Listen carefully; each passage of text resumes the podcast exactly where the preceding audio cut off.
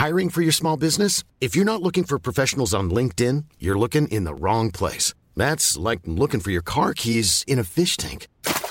LinkedIn helps you hire professionals you can't find anywhere else, even those who aren't actively searching for a new job but might be open to the perfect role. In a given month, over 70% of LinkedIn users don't even visit other leading job sites. So start looking in the right place. With LinkedIn, you can hire professionals like a professional. Post your free job on linkedin.com/people slash people today. Bonjour à toutes et à tous, bienvenue sur Clic en audio pour ce podcast Viens voir les docteurs, un podcast présenté par Clément Viktorovitch. Viens voir les docteurs, c'est une émission qui aborde les grands enjeux de notre société en compagnie de chercheurs, d'universitaires et de scientifiques pour poser tranquillement et sereinement les données du débat. Tous les épisodes de Viens voir les docteurs sont à retrouver en podcast ici et sur toutes les plateformes d'écoute en ligne. Quant à l'émission Clic, c'est le dimanche à 12h45 en clair sur Canal+, et quand vous voulez, sur MyCanal.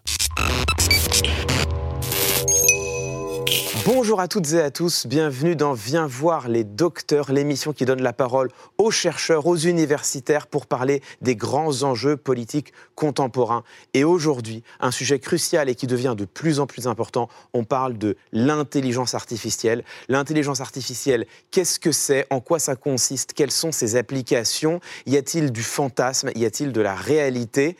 Quels sont les travailleurs qui existent derrière cette intelligence artificielle? Quelle est la nouvelle économie qui existe autour Et puis, quelles conséquences pour nous, pour nos vies quotidiennes et pour nos libertés? Ces enjeux cruciaux, on en parle avec trois invités, trois chercheurs et chercheuses, trois entretiens. C'est parti pour ce troisième numéro de Viens voir les docteurs.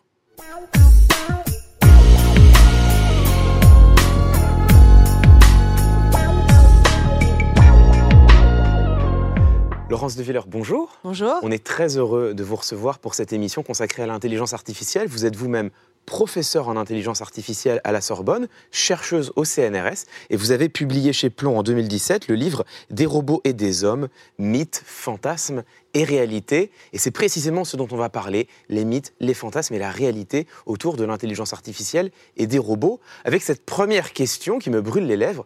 Au fond, on en parle beaucoup, mais on ne sait pas trop ce que c'est. Alors c'est quoi l'intelligence artificielle L'intelligence artificielle, c'est en fait euh, un domaine très vaste. hein. C'est pour ça qu'on a du mal à le définir. Mmh. hein.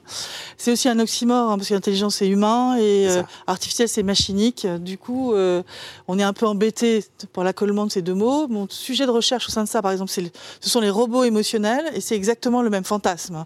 Robotique étant machine, émotion étant humaine. Hmm. Alors qu'est-ce que c'est? C'est une discipline avant tout qui regroupe euh, un grand nombre de différentes applications et différentes recherches fondamentales sur euh, modéliser les capacités euh, humaines sur des machines, hein, qui pourraient être euh, la reconnaissance de la parole, la reconnaissance d'objets, le dialogue homme-machine, tout un tas de- de- d'utilisations qu'on a déjà d'ailleurs dans nos téléphones. Alors voilà, très On concrètement. voit arriver un peu partout autour de nous. ouais. C'est ça, ça la vraie question, en fait, pour que les gens se rendent compte très concrètement, dans notre environnement, au quotidien, l'intelligence artificielle, elle est où? Où est-ce qu'on la voit? Où est-ce qu'on la trouve?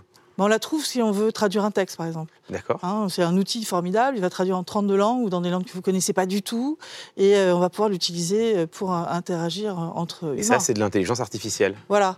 On va trouver aussi euh, les recherches sur Internet. Mhm. On cherche quelque, une information médicale ou quelque chose qui, qui est important qu'on va pas trouver facilement comme cela, et on a la possibilité d'aller chercher une proposition de plusieurs thèmes qui sont Le intéressants. GPS, c'est de l'intelligence artificielle? Le, le Waze surtout, c'est-à-dire que il vous propose des chemins, donc il essaie d'optimiser en fonction euh, des travaux, en fonction de euh, euh, l'importance du trafic, de certaines, certains trajets. Les objets connectés, on va en parler peut-être un peu, un peu plus Les tard. objets connectés, que sont les Google Home et l'accès Amazon, sont pleins de ce que je fais dans ma recherche, c'est-à-dire un système qui est un agent conversationnel, hein, même s'il n'a pas un corps, même si c'est juste une boîte, c'est une enceinte vocale.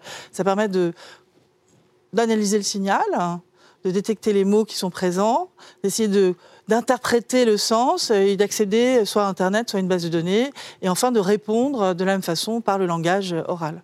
Bon, donc l'intelligence artificielle, aujourd'hui, concrètement, elle, est est là. Elle est partout. Elle est, elle est partout. Elle est partout sur la toile. là. Elle est dans vos voitures, elle est euh, dans vos téléphones, dans votre monde connecté. Euh, on pourrait citer six objets en moyenne que chacun a qui permet d'être connecté euh, à Internet. Est-ce qu'on peut, euh, alors c'est peut-être que vous allez me répondre que ce n'est pas possible, est-ce qu'on peut expliquer très simplement comment ça fonctionne?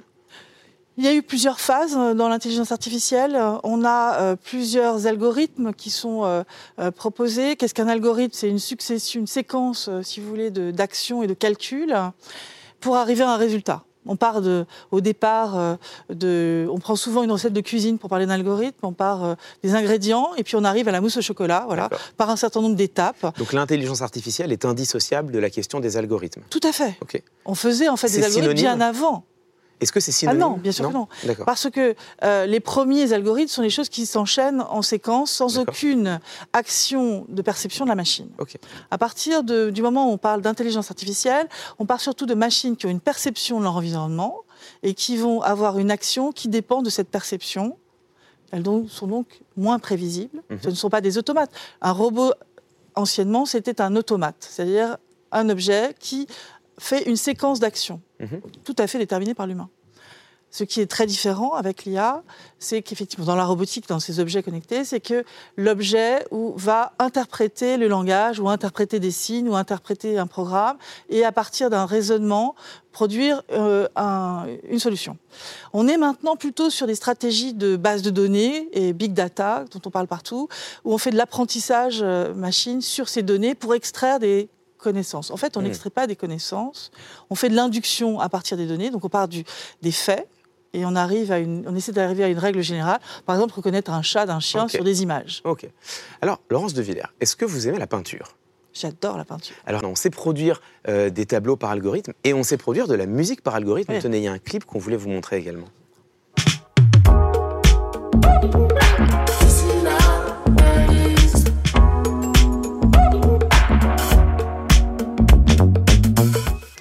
Alors ça y est, l'intelligence artificielle, les algorithmes produisent de la peinture, produisent de la musique, ils produisent de l'art. Euh, si on veut avoir une vision un peu simple, on peut dire que l'art, c'est peut-être une des choses qui caractérise l'humanité. Alors ça y est, les robots sont humains Absolument pas. Euh, ça ce qu'on sait faire en, en intelligence artificielle, c'est ce que j'ai dit tout à l'heure, c'est de l'induction à partir de faits que l'humain a mis dans la machine, de la déduction à partir de euh, pardon, de la déduction à partir de règles ou de l'induction à partir de données, mais on ne sait absolument pas, la machine en tout cas ne sait absolument pas ce qu'elle est en train de faire. Elle ne comprend rien à ce qu'elle est en train de faire.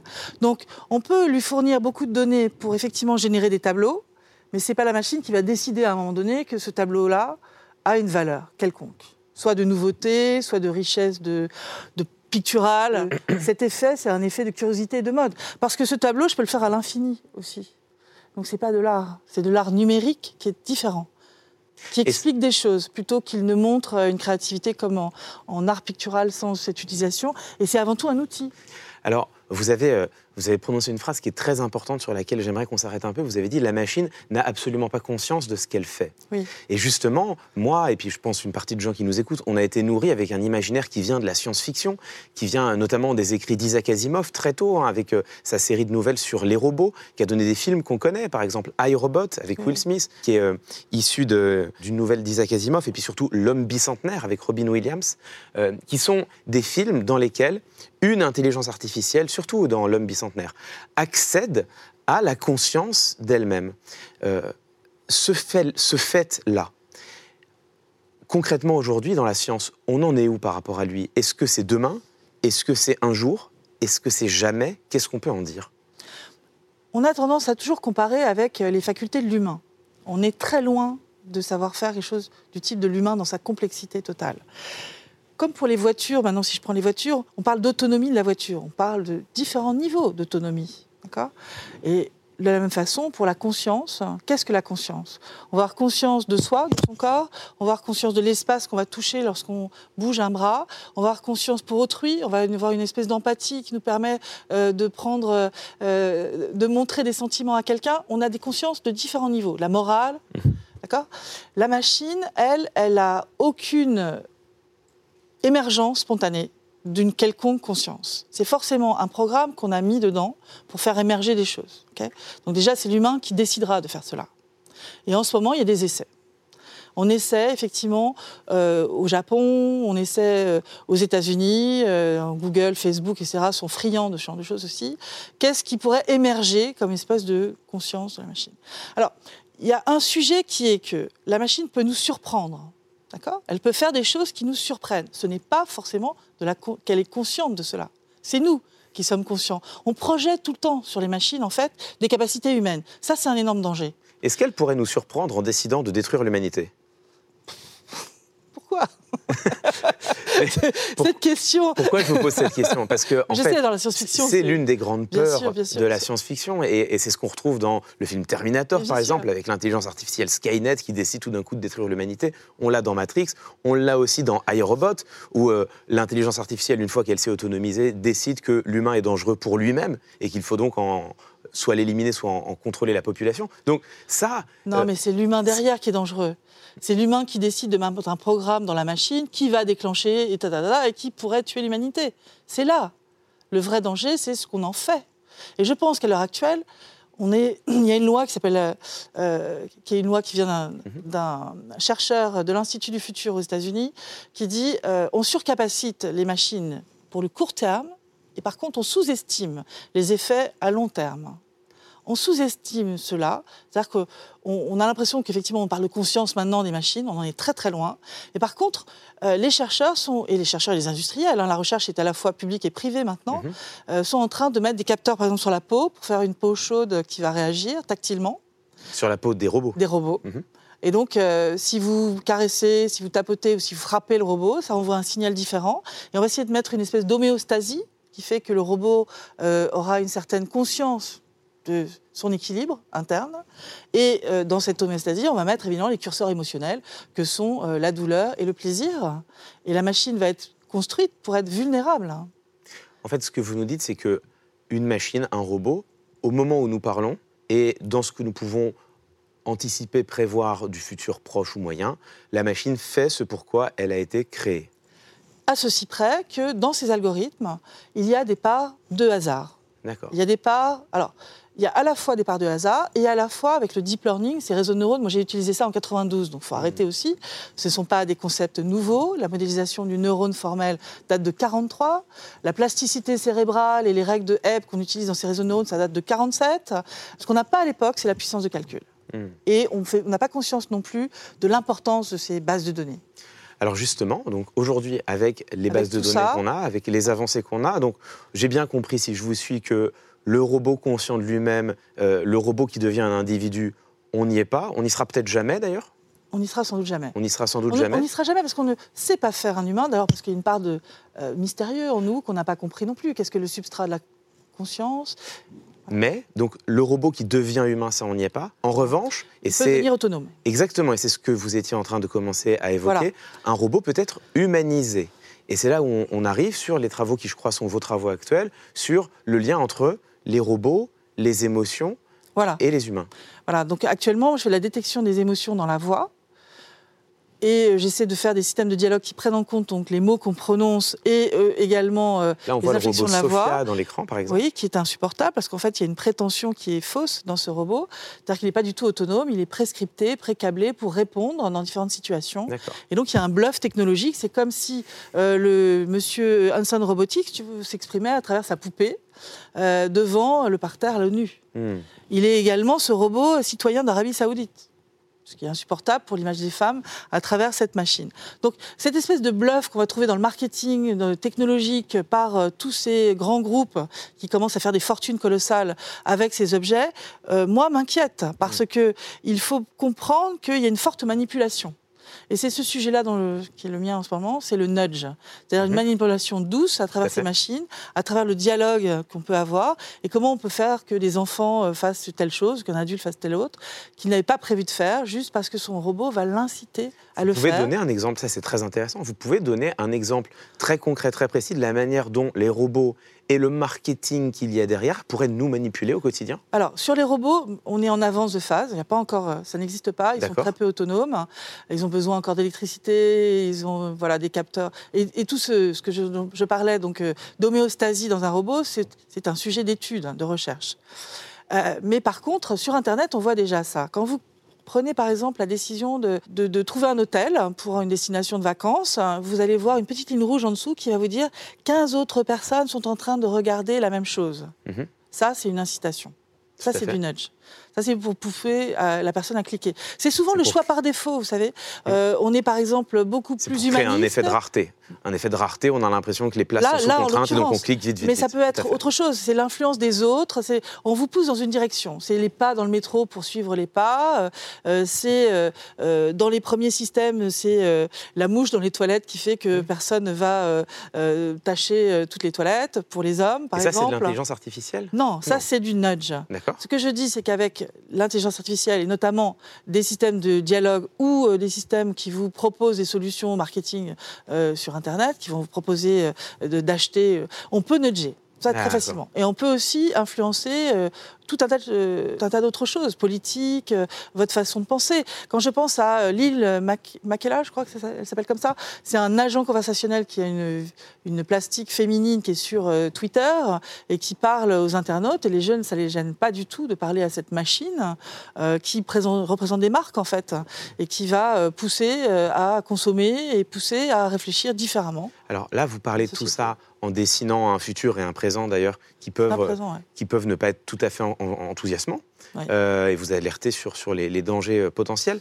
Je sais qu'au Japon, par exemple, en tout cas c'est ce que j'ai entendu, euh, j'ai entendu que les Japonais travaillaient beaucoup sur la robotique et sur les robots, notamment pour avoir une manière d'encadrer leur troisième âge. Oui. Ça, il faut s'en réjouir ou, ou il faut s'en inquiéter? Alors, il y a, euh, en toute, euh, dans toute cette histoire, il y a euh, à comprendre quels sont les bénéfices et quels sont les risques. C'est ça l'éthique pour moi. C'est une éthique appliquée, pas philosophique. Mhm.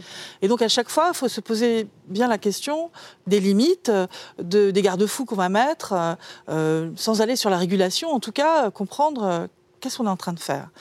Et pour l'instant, on n'est pas encore au niveau euh, de compréhension, euh, ne serait-ce que les concepts qu'on manipule dans l'IA, dans la société en général. Donc moi, je suis pour plus de transparence, plus d'explicabilité sous ces systèmes, plus de loyauté, et euh, qu'effectivement, on ait cette propension à, à pousser les concepteurs à ouvrir leur système, à expliquer ce qu'ils font. Je trouve ça inadmissible que, euh, par exemple, Google Home ou Alexa Amazon soient chez euh, les, gens sans qu'on comprenne qu'elles vous prennent les données, enfin, que les données sont récupérées, que euh, ce système peut changer sans qu'on n'en ait aucune conscience et nous manipuler à, la maison.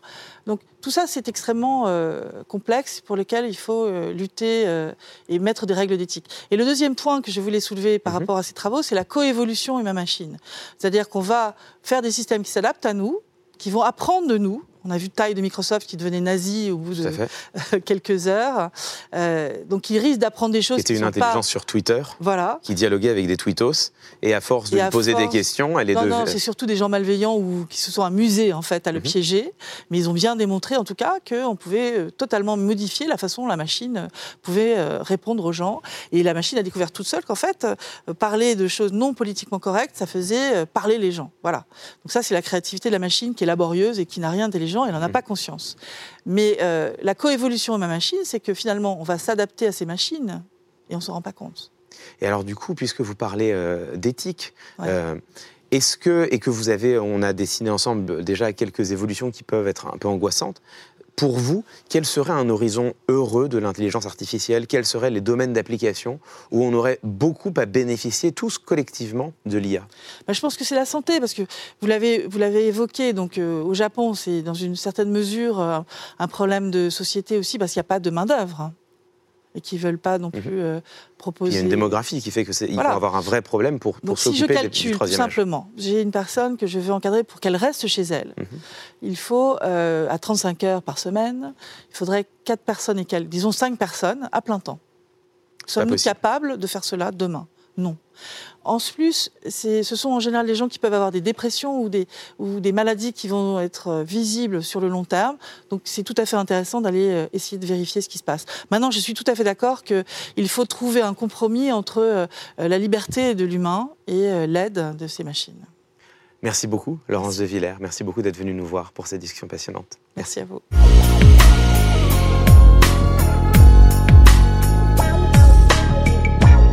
On se retrouve pour la deuxième partie de Viens voir les docteurs. Alors on vient d'explorer l'intelligence artificielle, essayer de comprendre ce que c'est, comment ça fonctionne. On s'intéresse maintenant aux conséquences sociales, à l'impact sur la société de l'intelligence artificielle.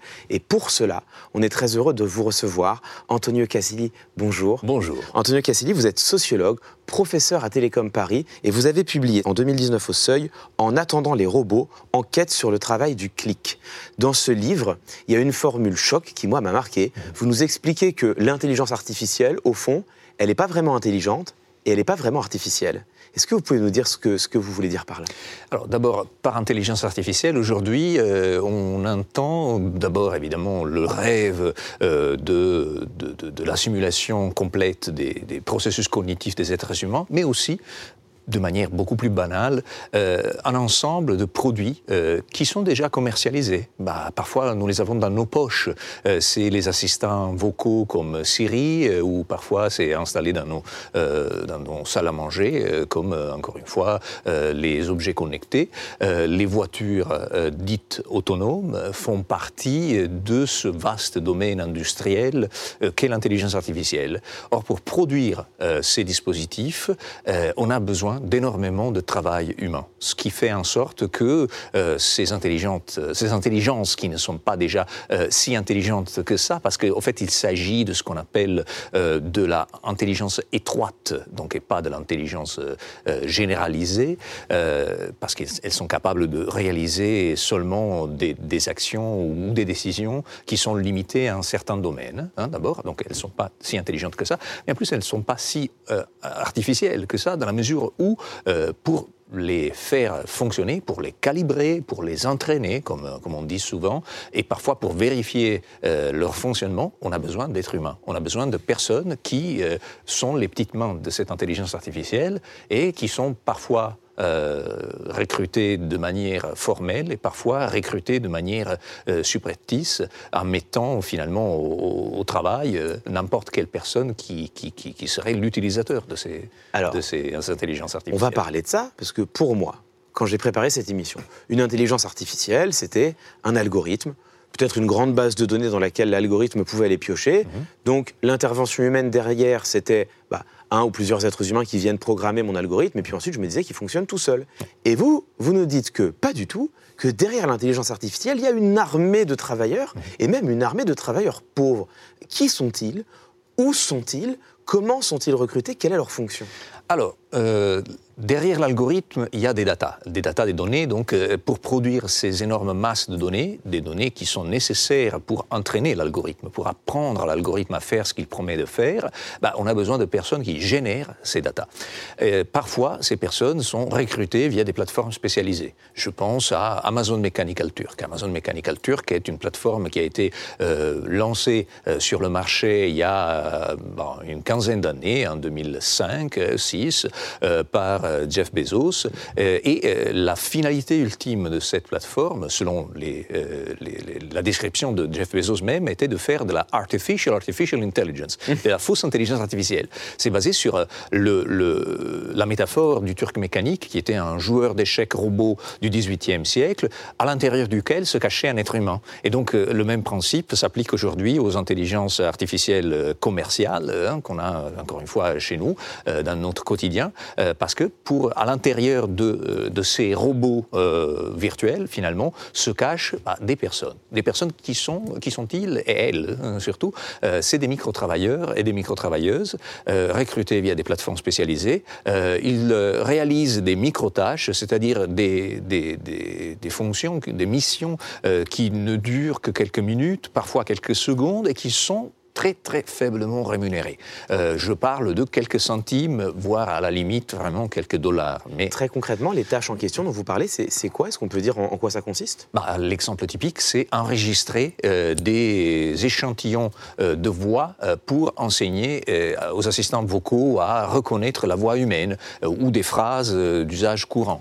ou il y a énormément de ça, de la reconnaissance d'image. C'est-à-dire que si vous êtes un micro-travailleur, on vous présente l'image capté par un véhicule autonome et vous devez faire du détourage, c'est-à-dire euh, de dessiner le contour d'une voiture, euh, je sais pas, une, une, une signalisation stradale euh, et ainsi de suite. Donc c'est du travail à la chaîne, mais derrière un écran. C'est du travail à la chaîne euh, dans la mesure où, en effet, c'est la logique du taylorisme poussée à l'extrême, euh, mais en même temps, c'est quelque chose qui est fait, oui, parfois derrière un écran chez vous, et parfois c'est même un micro-travail qu'on peut réaliser, qu'on voit réaliser dans, nos, dans nos rues, dans nos villes. parfois, il y a des personnes qui doivent se rendre dans des commerces pour prendre des photos de produits dans des bacs pour ensuite entraîner des algorithmes de recommandation de portails de, de commerce électronique. donc, encore une fois, on a besoin de générer des données et on a besoin de annoter ces données. Ce travail, il, est délocalisé ou il a lieu aux États-Unis, en Europe? Les deux. En fait, euh, il y a énormément d'études qui ont montré depuis 2010-2013 qu'il euh, y a des flux euh, internationaux de data et de microtâches qui en gros, euh, partent des pays euh, en voie de développement euh, ou émergents. Je parle de la Chine, je parle de l'Inde, mais aussi du Pakistan, de la Malaisie, du Venezuela, plus récemment, qui est un pays pour des, qui, pour des raisons politiques et économiques, se retrouve aujourd'hui à, être l'un des, fournisseurs les plus importants de travailleurs, de, de micro-travailleurs, en fait. Donc il y a des effets de délocalisation et qui, qui, qui, qui en gros, bah, renvoie à des dynamiques euh, de, globalisation, de mondialisation. Mais il y a aussi euh, énormément de personnes qui travaillent en local. Euh, dans notre enquête euh, sur le microtravail en France, on a au fait estimé à 266 000 le nombre de microtravailleurs en France, qui est énorme. Et pourquoi on, est arrivé à cette conséquence, à cette, pardon, ce résultat? Eh ben, c'est parce que on a aujourd'hui besoin d'entraîner des intelligences artificielles qui parlent français ou qui connaissent le contexte français. Entraîner un GPS euh, qui doit reconnaître euh, les rues de Paris ou de Lille, bah, vous avez besoin de recruter quelqu'un à, Paris ou à Lille pour avoir une connaissance et, qui soit adaptée au contexte local. Ou encore pour entraîner un, une assistante vocale qui parle la langue mm. et, même le, avec l'accent et avec les tournures de phrases de chaque région de France, vous avez besoin de recruter des personnes à chaque région de France. Alors, vous venez de parler de 266 000 personnes qui travailleraient sur ce micro-travail du clic en France. Alors, dans le contexte de chômage qu'on connaît, on, pourrait tenter de s'en réjouir, mais avant de s'en réjouir, moi j'aimerais que vous m'expliquiez, c'est payé comment et c'est payé combien? Alors, c'est payé mal, peu, et de manière assez aléatoire. Euh, les personnes qui euh, travaillent, euh, qui micro-travaillent sur des plateformes spécialisées sont grosso modo payées à la tâche. Donc c'est un retour en arrière du point de vue vraiment de l'encadrement social et de la protection sociale de ces travailleurs, un retour au 19e siècle, à l'époque du marchandage, qui entre-temps a été interdit.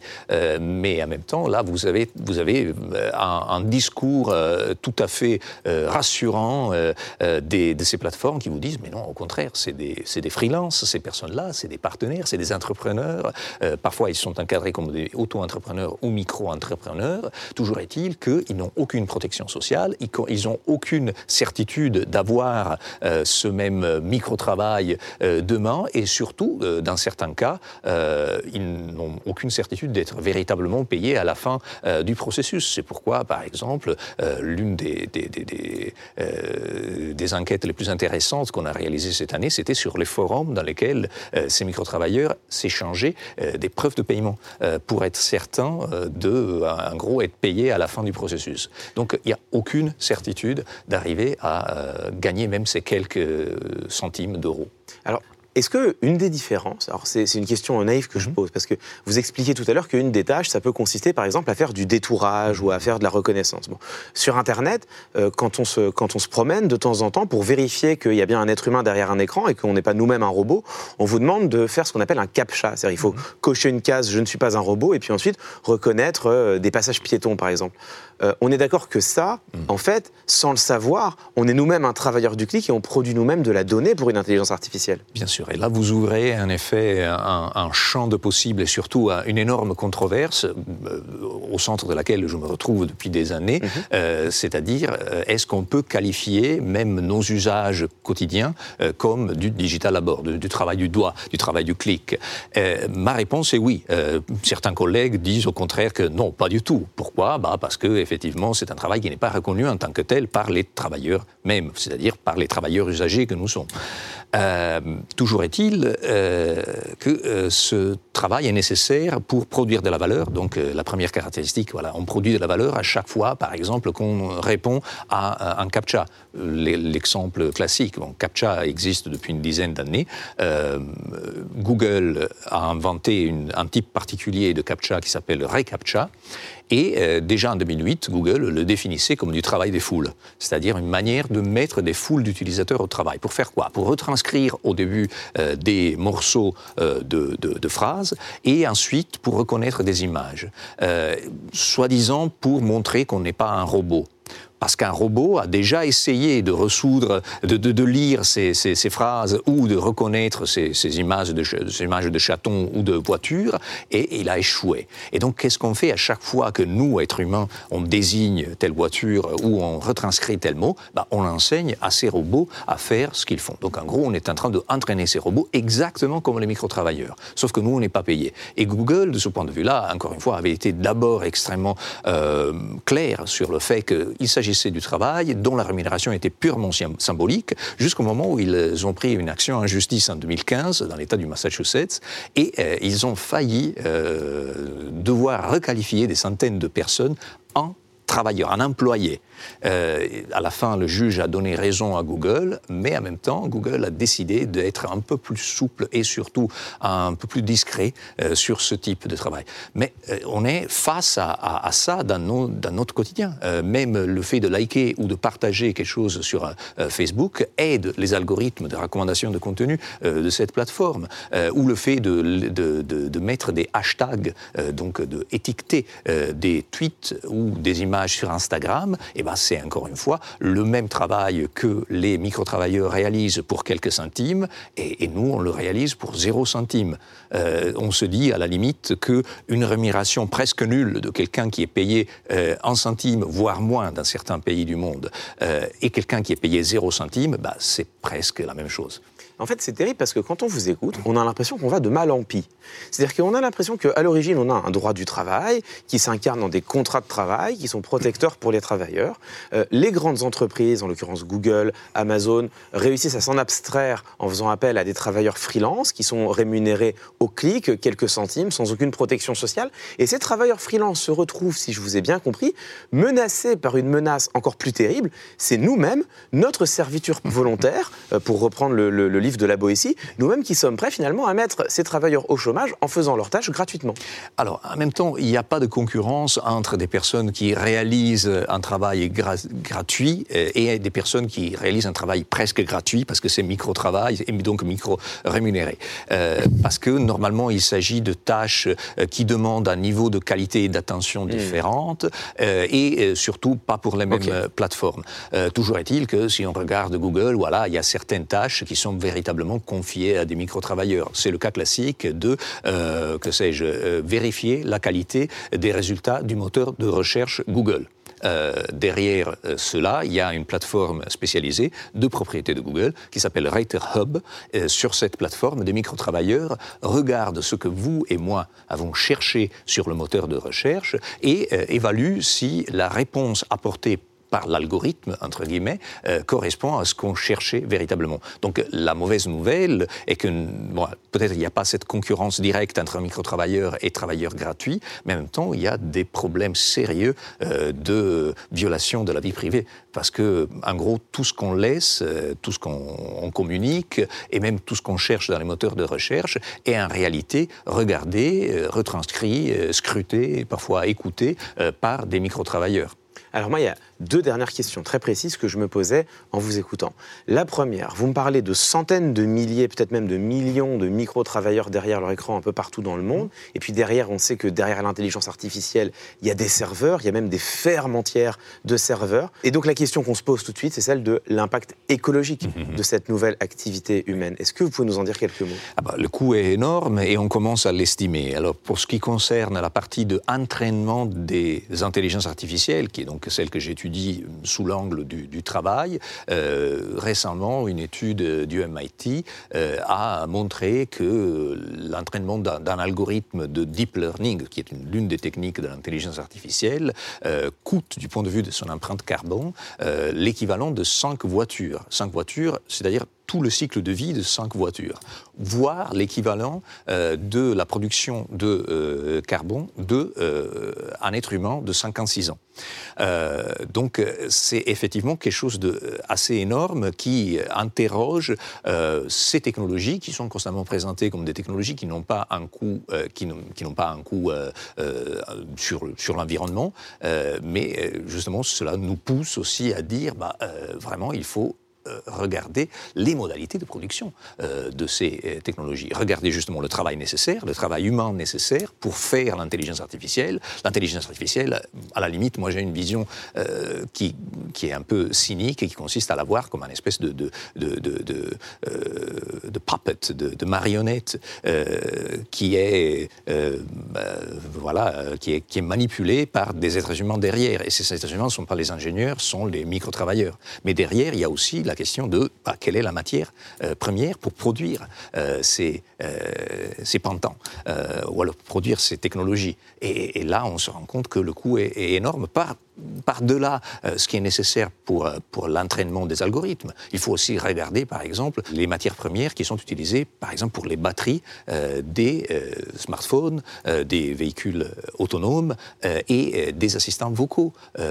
Et, là, on, se rend compte qu'il y a des, des, fils rouges qui connectent un utilisateur aux États-Unis ou, ou en Europe et un, un ouvrier en Bolivie qui travaille le lithium à partir du salar du Uyuni, qui est l'un des endroits euh, les plus riches en lithium de la planète. En fait, c'est très intéressant ce que vous nous dites parce qu'il y a des problématiques attachées à l'intelligence artificielle que chacun connaît. Euh, le fantasme de Skynet et de Terminator, d'une intelligence artificielle qui nous détruirait, mhm. et puis euh, la problématique de, de la protection des données individuelles. Mais là, en fait, vous nous expliquez qu'il y a d'autres questions qu'on aborde beaucoup moins, mais qui sont cruciales. la protection sociale des travailleurs qu'il y a derrière, d'une part, l'empreinte écologique, et on a l'impression que finalement, l'intelligence artificielle, si elle nous détruira, c'est à cause de son empreinte carbone beaucoup plus qu'à cause d'un super robot qui voudra détruire l'espèce humaine. Et j'ajouterais aussi une troisième, c'est la question justement de la gouvernance des données, donc, et aussi la question de la vie privée. Euh, ces données, ce sont des données souvent à caractère personnel. Et il y a souvent des personnes qui ne sont pas autorisées à, à les écouter ou à les traiter, qui les traitent. Alors ça, c'est précisément la question qu'on verra avec notre troisième invité. Mais avant, je résiste pas à vous poser euh, une, dernière question. Je sais que vous avez travaillé sur la voiture autonome. Il y a, récemment, il y a eu une collusion avec euh, une voiture autonome, un accident. Alors, Qu'est-ce que, qu'est-ce que vous pouvez euh, nous en dire? Qu'est-ce que ça vous inspire, cette thématique-là? Alors là, c'était un cas assez classique de panne fatale, parce qu'il y a eu malheureusement un accident mortel, mm. qui a dévoilé au monde entier l'existence de travailleurs invisibilisés de cette euh, de, cette voiture soi-disant autonome.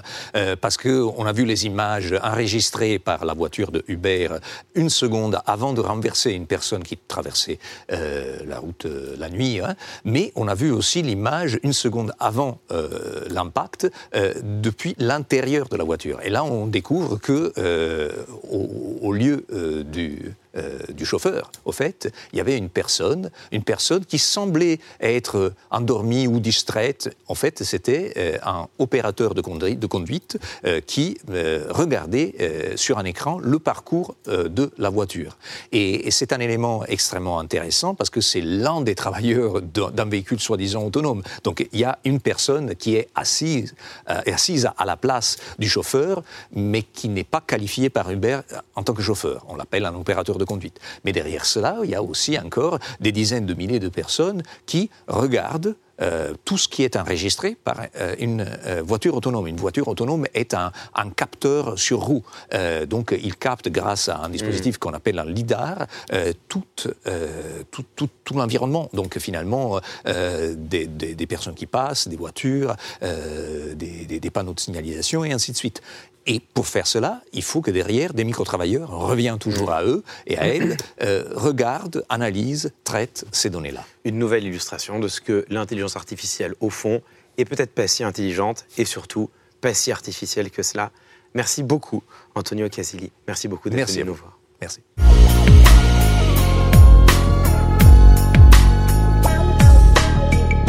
On se retrouve pour la troisième partie de Viens voir les docteurs, toujours consacrée à l'intelligence artificielle, après avoir examiné comment elle fonctionne, ce qu'elle est, après avoir envisagé les conséquences sociales sur les travailleurs du clic qui se cachent derrière l'intelligence artificielle. Il est temps de se poser une question, et nous, et notre vie quotidienne, en quoi est-elle impactée par l'intelligence artificielle? Est-ce qu'elle nous promet des lendemains heureux ou au contraire un futur cauchemardesque. Et pour en parler, on est heureux d'accueillir Félix Tréguer. Félix, bonjour. Bonjour. Vous êtes sociologue, chercheur associé au Centre Internet et Société du CNRS.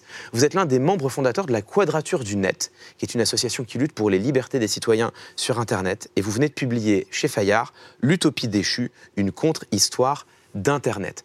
Première question, on a beaucoup parlé d'algorithmes, les algorithmes qui sont au cœur de l'intelligence artificielle. Est-ce que vous pouvez nous expliquer quelles sont les conséquences des algorithmes sur notre vie quotidienne? En quoi ces algorithmes sont-ils présents dans notre quotidien? Ils, sont présents dans de nombreuses applications qu'on utilise au jour le jour. Ils conditionnent la visibilité des informations sur, nos, sur les réseaux sociaux, euh, euh, les recommandations qui nous sont faites sur nos parcours dans l'espace public lorsqu'on se déplace et qu'on demande à, Google ou d'autres entreprises de nous, de nous guider euh, sur la route. c'est presque infini dans, dans, ces usages.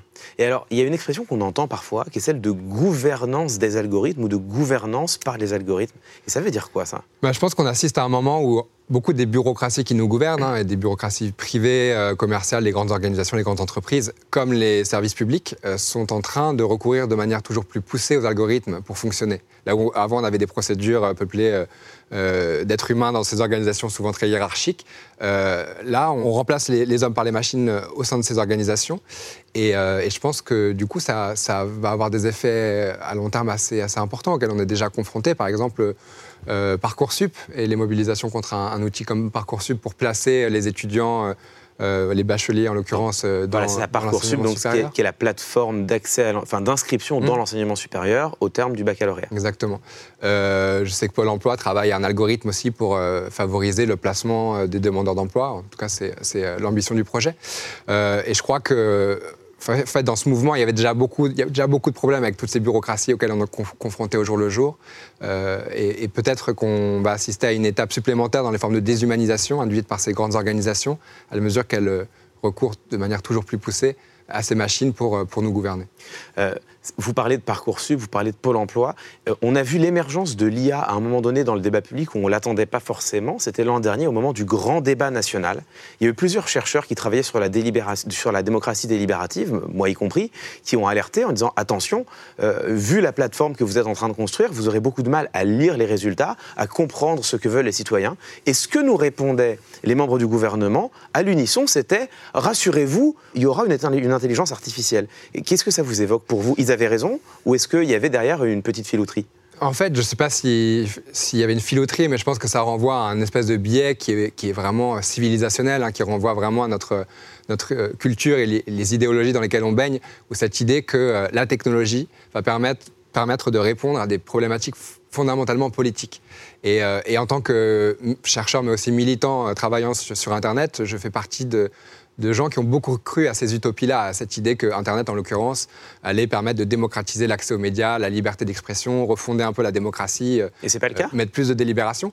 Et je pense qu'après dix ans de, ces combats et dix ans de recherche, euh, non, je pense que le, constat de plus en plus partagé, me semble-t-il, c'est celui qu'en effet, les, formes de pouvoir très anciennes, liées au capitalisme, liées aux États, sont en train de reprendre le dessus et de, tuer un peu cette utopie ces, utopies-là. Et, peut-être que c'est une bonne chose, en fait. Peut-être que ce faisant, on peut réinvestir un discours plus lucide sur la technologie et, tenter de la remettre à sa place. Mais, euh, mais effectivement, croire que l'intelligence artificielle va suffire à mettre en forme un, débat, un débat démocratique et que ce type d'outil euh, est en fait euh, appelé à, occuper un rôle vraiment central dans les dispositifs de participation politique, je pense que c'est assez inquiétant. Il y a une revendication quand on parle des liens entre la politique et les algorithmes, précisément dans Parcoursup, uh-huh. sans doute qu'on aura le débat pour Pôle emploi, et puis l'an dernier autour du grand débat. Il y a une revendication qu'on entend souvent, c'est le fait de dire, bah, si vous utilisez des algorithmes, pourquoi pas, mais on veut qu'ils soient open source. Est-ce que, déjà, est-ce que vous pouvez nous expliquer ce que c'est? Parce qu'il y a plein de gens, dont moi, qui ne savent pas exactement ce que ça recouvre. Et puis, est-ce que ça suffit comme revendication? En fait, ce genre de revendication, au-delà du caractère open source, open source, ça renverrait au fait que le code est ouvert. Euh, le code est ouvert, on peut l'étudier, on peut le distribuer, se le réapproprier, le transformer, le rediffuser. Euh, ça renvoie en fait aux, valeurs fondatrices du logiciel libre. Euh, cette idée qu'on écrit des programmes comme on construirait un bien commun librement partagé, utilisable par tous. Et, mais dans le débat sur les algorithmes, on entend en effet souvent parler de transparence ou d'éthique des algorithmes, de auditabilité, cette mm. idée qu'on peut étudier leur fonctionnement, voir comment ils fonctionnent. Et en effet, ça peut être une manière de, les critiquer, mais il faut se rappeler que ça, ça, suppose des compétences techniques assez poussées, que même certains des ingénieurs qui travaillent sur les systèmes d'apprentissage machine euh, expliquent qu'ils ne savent pas expliquer en fait les résultats produits par les dispositifs qu'ils mettent au point. Et donc je pense que, euh, je pense que ces approches procédurales, disons, qui visent un peu à aménager ces algorithmes et à travers tout un tas de procédures à, à les inscrire dans, dans, un cadre de régulation euh, ad hoc, je pense qu'elles ont une efficacité limitée et que l'histoire en fait de ces 40 dernières années d'informatisation le montre. C'est-à-dire que dans les années 70, au début de l'informatisation de nos sociétés, euh, il y avait déjà, comme, comme aujourd'hui, euh, face à l'intelligence artificielle, des peurs très répandues dans la société par rapport au monde du travail, au fait que les machines allaient remplacer les humains déjà, par rapport aux, questions de surveillance d'État induites par ces nouvelles machines. Et la réponse à l'époque, ça a été la création de la CNIL en 78, mm. euh, la création des premiers cadres juridiques pour protéger les données personnelles. Et c'était déjà cette idée que c'est vrai, l'informatique est une technologie très puissante, elle a des, utilisations qui posent des problèmes politiques très graves, attentatoires aux libertés publiques, aux droits sociaux, on en, parlait tout à, l'heure avec Antonio Casilli. Mais grâce à tout un tas de mécanismes et de procédures, on arrivera à aménager par le droit notamment, euh, ces, technologies et leurs usages. Et je pense que ces 40 dernières années ont montré qu'en en fait, on était assez peu capable collectivement euh, de protéger les valeurs démocratiques, les libertés publiques face à ce processus d'informatisation. Et pour, ne prendre qu'un exemple sur lequel euh, moi je travaille euh, beaucoup, celui de la surveillance des communications, la CNIL, elle a été encore une fois créée notamment à partir de, scandales liés à la surveillance d'État, les premiers fichiers interconnectés au niveau gouvernemental. Aujourd'hui, on, est à l'ère de la surveillance big data, en grande partie automatisée, où toutes nos données sont susceptibles d'être collectées par des agences, enfin les GAFAM et des grandes entreprises, mais aussi les, les services de renseignement à des fins de surveillance d'État. Euh, et la CNIL et le, droit n'a pas su empêcher euh, ce développement-là. Alors, on va revenir sur ces questions éthiques qui sont, qui sont cruciales. Mais d'abord, pour, pour conclure sur le dossier politique, directement politique, il y a eu un dernier moment dans, dans les mois qui ont précédé, euh, dans les mois précédents, il y a eu un dernier moment où on a parlé d'intelligence artificielle. C'est au moment du vote de la loi contre les contenus haineux en mhm. ligne qui a été votée à l'Assemblée nationale. Alors, c'est une loi qui euh, semble, semble plutôt être une bonne idée et puis euh, protéger les citoyens, les individus contre le cyberharcèlement. Donc, ça, ça a l'air d'aller dans le bon sens. Mais le prix à payer pour avoir un signalement qui soit beaucoup plus facile euh, des contenus haineux, c'est d'avoir derrière une intelligence artificielle des algorithmes qui déterminent si le contenu est effectivement haineux. Ça, est-ce qu'il faut s'en réjouir en se disant qu'on protège les individus ou est-ce qu'il faut s'en inquiéter en se disant que potentiellement euh, il y a, euh, je dirais, une frontière commune avec la censure qui peut commencer à inquiéter. Non, mais clairement, je pense que, en fait, si on a une définition large de la censure comme l'invisibilisation d'une expression publique, quelle qu'elle soit, euh, c'est clairement de la censure. La question, est-ce que c'est une forme de censure qui est légitime, qui correspond à un abus de liberté d'expression sanctionné par le droit? En France, c'est la loi de 1881 sur la liberté de la presse qui définit les frontières juridiques de la liberté d'expression et, donc définit les abus de liberté d'expression susceptibles d'être sanctionnés. Les discours de haine en font partie depuis euh, les années 70, euh, le racisme, le sexisme et, l'incitation à discrimination. et c'est une bonne chose que d'avoir ça dans le droit. Après, se pose la question de la manière dont on les applique. Et au lieu de cette euh, ce legs euh, libéral au sens du libéralisme politique de la Troisième République, qui était la loi de 1880, hein, très imparfaite à plein d'égards, mais qui posait ce principe fondamental dans un État de droit, c'était cette idée que c'était l'autorité judiciaire qui protégeait la liberté d'expression et appliquait, jugeait de, du fait que là, on était dans, le cadre d'un abus. Et là, on est en train d'assister à travers ces discussions, à travers ces projets de loi, euh, qui concerne aussi, il y, a un règlement au niveau européen sur la censure de l'apologie du terrorisme, euh, qui propose les mêmes mécanismes où en fait les GAFAM, ces grandes plateformes, euh, les, réseaux sociaux, Facebook, Google et d'autres acteurs de ce type, euh, se voient forcés en effet de mettre en place des filtres automatiques fondés sur des techniques d'intelligence artificielle qui travailleront en lien avec ce qu'on appelle les travailleurs du clic qui sont appelés à juger en moins de deux secondes de savoir si telle ou telle photo est conforme ou pas aux conditions d'utilisation. Et de plus en plus, ces espèces d'assemblages homme-machine qu'ont mis au point les GAFAM pour leurs propres euh, motifs, c'est-à-dire notamment euh, censurer par exemple sur Facebook les poitrines féminines parce qu'on estime que ça ne plaît pas aux annonceurs, par exemple. Ces, ces assemblages-là sont en train d'être cooptés par les États à travers ces projets de loi. Et donc, au lieu d'avoir une autorité judiciaire qui défend la liberté d'expression et décide de ses limites, euh, on est en train de confier ce travail-là à des algorithmes, à des assemblages hommes-machines publics-privés très opaques, euh, qui s'accompagnent d'une extrajudiciarisation, donc d'un recul des libertés publiques. Et en plus, au-delà de ça, je veux dire, lorsqu'il y a un procès et qu'on juge de savoir s'il s'agit d'un discours de haine ou d'un outrage au président de la République, le fait que ça se tienne devant un juge dans un tribunal, il y a une forme de publicité mm. qui permet aussi de contester la norme ou son application qui paraîtrait abusive.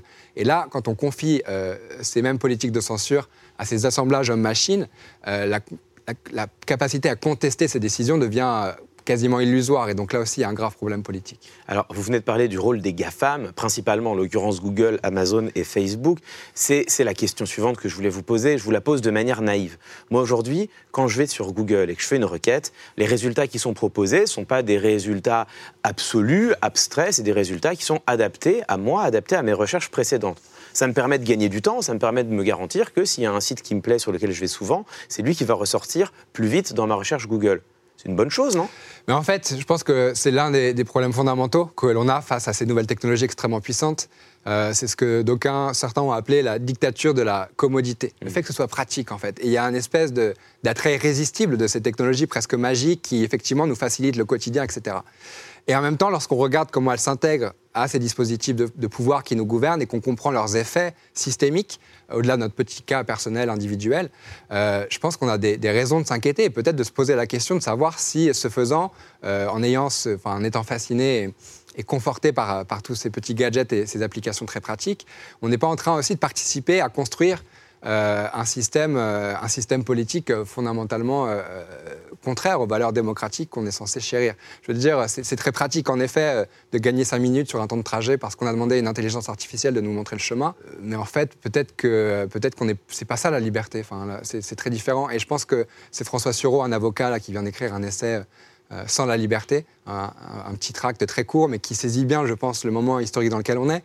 Et lui, il trouve que, enfin, il compare il est né en 57 et il compare un peu euh, notre société euh, contemporaine de l'époque qu'il a connue. Alors il y a plein de choses qu'il y aurait à redire, mais j'aime bien l'idée, enfin, je trouve le constat assez juste de cette idée qu'il y a une perte de euh, référence et de culture démocratique. Et, je crois que dans la manière dont on essaye de négocier un petit peu le bien et le mal, le pour et le contre vis-à-vis de ces technologies, euh, et c'est vrai aussi au niveau des institutions, des institutions comme la CNIL qui est censée protéger notre droit de la vie privée. Euh, je trouve que voilà, on est dans une situation de perte de repères et on ne sait plus très bien même qualifier et parler de ce qu'on est en train de perdre à mesure que euh, notre monde s'informatise et, qu'on épouse ces dispositifs de pouvoir. Il y, a une, il y, a une, question en lien à ça qui revient souvent et, une expression qui, est en train de passer dans, le langage commun, c'est l'existence de bulles de filtre. Mm-hmm le fait qu'avec les algorithmes, Internet, euh, que ce soit d'ailleurs Google ou Facebook ou Twitter, Internet nous expose de plus en plus à des opinions qui sont déjà les nôtres et donc nous renforce mhm. dans ce que nous pensions auparavant. Et ça, c'est généralement critiqué en disant que bah, c'est un biais sur le débat public et c'est euh, finalement euh, perdre l'opportunité pour chacun d'entre nous, éventuellement, de pouvoir changer d'avis en étant exposé à des informations dont on ne dispose pas déjà. Et en même temps, moi, quand j'entends cet argument, qui me semble être un argument fort, je pense à la Troisième République, au moment où les citoyens s'informaient principalement par la presse, et où la presse était principalement une presse d'opinion, et où au fond, le journal que vous achetiez, vous l'achetiez parce que vous saviez qu'il était déjà à peu près d'accord avec vous. Hmm. Est-ce qu'on est revenu vers un espace public qui était celui de la fin du 19e, du début du 20e siècle, ou est-ce que les bulles de filtre sur Internet posent un problème spécifique? Il faut savoir que déjà, à la fin du, 19e, la presse d'opinion est en train de se faire dépasser par une presse populaire qui, a, qui, recourt à la publicité pour faire baisser le coût du tirage et le vendre moins cher. Et donc, on est déjà dans une forme de massification des médias et tout un tas de, problèmes que ça pose, et qui ressemble en fait à certains égards à la manière dont, euh, Internet, avec l'émergence de ce qu'on a appelé le capitalisme de surveillance mmh. et euh, la collecte en masse de données pour euh, prédire nos, comportements d'achat, notamment pour vendre des publicités ciblées, ça ressemble un petit peu, je trouve, il y aura un parallèle à faire entre la manière dont la presse populaire se met en, place autour de la publicité et les effets politiques que ça induit. Sur les bulles de filtre, euh, En fait, c'est l'incarnation de. je crois que moi, c'est ce que j'essaye de montrer dans le livre. Je remonte au XVe siècle pour voir comment euh, l'État a régulé les moyens de communication et comment euh, ces questions sont posées à travers les siècles, à travers les contextes historiques, à travers les contextes technologiques aussi. Et je pense qu'on retrouve à chaque fois des, motifs très similaires qui s'incarnent dans un paradigme technologique nouveau. Et la bulle de filtre, en effet, on peut effectivement prendre le cas de la presse d'opinion où on était déjà en, fait consommateur d'informations, lecteur d'informations, qui étaient souvent en affinité avec nos propres croyances.